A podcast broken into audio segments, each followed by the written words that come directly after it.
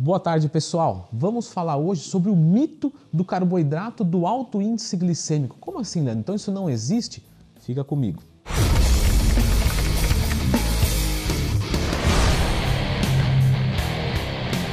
Pessoal, Sempre lembrando que eu dou uma assessoria esportiva online. Se você quiser me ter como professor, as evoluções estão aparecendo aqui. Basta acessar leandrotwin.com.br e deixa a responsabilidade dos seus resultados comigo. Claro, sem disciplina não vai chegar em lugar nenhum. Se você acha que é alguma fórmula mágica, por favor, não feche comigo. Mas se você quiser mudar, saiba que existe uma parceria possível, beleza?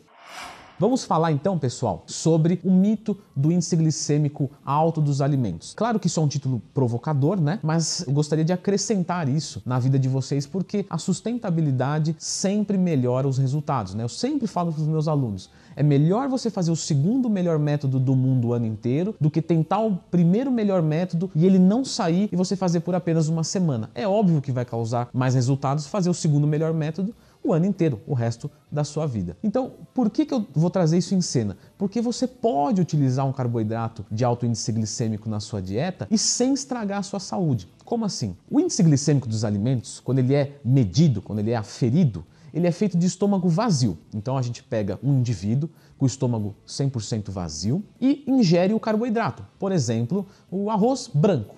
Então vai dar ali um índice glicêmico de 80 e alguma coisa. Só que isso ingerido com o estômago vazio. Então fez aquela ingestão e verificou-se a resposta de glicemia que isso deu. É assim que se caracteriza o índice glicêmico dos alimentos. Alguns vão aumentar sua glicemia de forma mais rápida e outros de forma mais gradual. E aí você tem o índice glicêmico alto e o índice glicêmico baixo. O que acontece é o seguinte: quando você mistura esse índice glicêmico, por exemplo, com uma proteína, você diminui, porque o esvaziamento gástrico fica mais lento e com isso o índice glicêmico fica menor. Então você vai pegar um arroz, por exemplo, e consumir ele 100 gramas, ele tem um índice glicêmico de 81. Se você misturar ele com 100 gramas de frango, por exemplo, ele já não vai ser mais de 81, ele vai ser um pouco menos. E aí que está a dificuldade, porque não existe uma tabela que mostre o índice glicêmico de cada alimento combinado com o outro. Então isso é algo que a gente sabe, mas em questões numéricas a gente não vai conseguir falar aqui nesse vídeo porque não não, tem como, não existe. Se você né, juntou A com B, você concluiu que misturar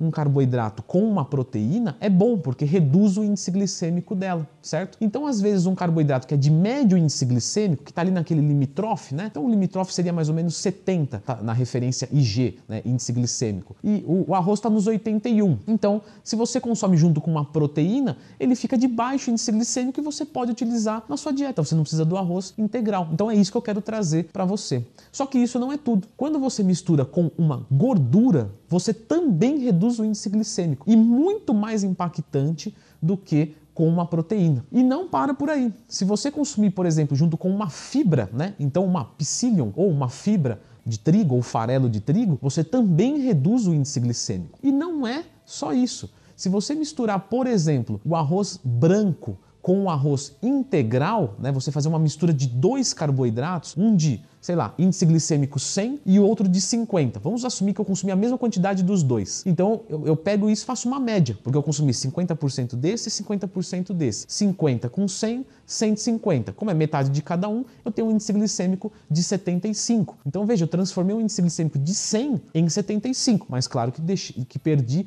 o de 50 também para 75. Mas pensa só, eu ingiro um de 100, um de 50, ingiro uma proteína junto, uma gordura junto, uma fibra junto e com isso tudo eu consigo um índice glicêmico baixo e posso utilizar macarrão comum, pão branco, enfim, diversos alimentos, desde que seja feito uma combinação. Leandro, mas misturar carboidrato com gordura não vai fazer o corpo absorver mais gordura porque vai ter uma resposta da insulina do carboidrato? Não, isso daí é a besteira completa, certo? É, isso foi algo que realmente foi falado nos fóruns por aí, mas não tem fundamento nenhum. Eu já fiz um vídeo sobre isso explicando perfeitamente. Se você quiser procurar aí, é só procurar carboidrato, gordura, Leandro Twin. Você vai encontrar, né? É certo misturar carboidrato e gordura? Isso, na verdade, é uma estratégia utilizada pelos bons nutricionistas para se reduzir o índice glicêmico, né? Do jeito que eu acabei de explicar, inclusive em pacientes diabéticos, em pacientes que estão com resistência à insulina, enfim. Então, você fazer essa combinação, ela é maravilhosa. Algumas dúvidas que podem surgir. Leandro, num pré-treino, treino,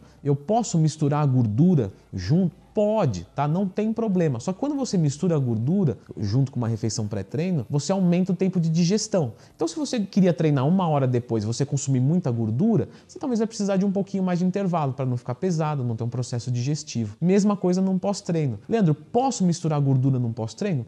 Até pode, você ainda vai ter um processo digestivo favorável e isso vai te ajudar na recuperação. Mas, nesse caso, eu recomendo você a não ingerir, porque o pico de insulina pós-treino ele é realmente interessante para quem é saudável e tem um objetivo de hipertrofia muscular, até mesmo perda de gordura corporal, porque isso cessa o catabolismo. Então, nesse caso, eu recomendo que você utilize carboidratos de índice glicêmico um pouco mais altos junto com uma proteína, certo? Se for uma última refeição do dia, tudo bem você usar uma gordura, porque você quer um processo digestivo também mais lento. Mas se você puder optar por deixar essa gordura num momento diferente, acaba que é mais interessante fisiologicamente falando, certo? E lembre-se sempre, índice glicêmico e carga glicêmica. Então eu pego 100 gramas de arroz, ele vai ter ali, arroz branco, 81 de índice glicêmico. lembre do que eu expliquei tudo agora. Aplique aqui. Eu posso transformar isso aqui para 60, para 50, enfim. E a gente tem a carga glicêmica, ou seja, em 100 gramas de arroz a gente vai encontrar aí mais ou menos 25 gramas de carboidrato, tá? 25, 26, 27, 28, mais ou menos por ali. Isso é a carga glicêmica. Então você precisa tanto cuidar da sua carga glicêmica quanto do seu índice glicêmico. Mas entre um e outro,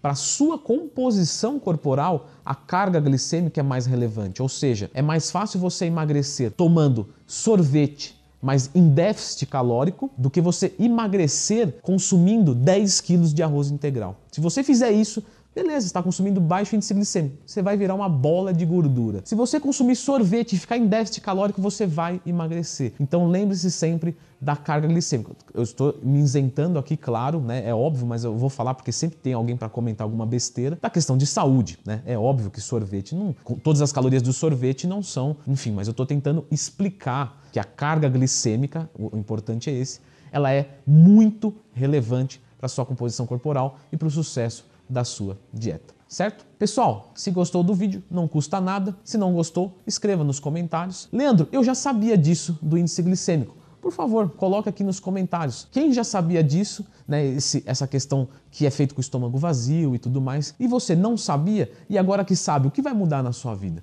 Coloque aqui nos comentários, deixa como estratégia. Poxa, Leandro, eu vou misturar o arroz com o feijão. O arroz branco é um alto índice glicêmico, o feijão é baixíssimo índice glicêmico. Você sabia que misturando os dois na mesma quantidade, você consegue um índice glicêmico menor do que o arroz integral? Então, você pode sim consumir arroz e feijão. Por que, que os bodybuilders não consomem feijão? Só procurar feijão, é, Leandro Twin que você vai entender perfeitamente porque eles não consomem. Fica a dica aí para um videozinho. Se você se interessou por isso e quer me ver mais algumas vezes, o botão inscrever está disponível para você. Estamos com uma promoção. Se você se inscrever no canal, você vai ganhar por semana três vídeos, segunda, quarta e sexta. Então você não pode perder essa. Se inscreve aí.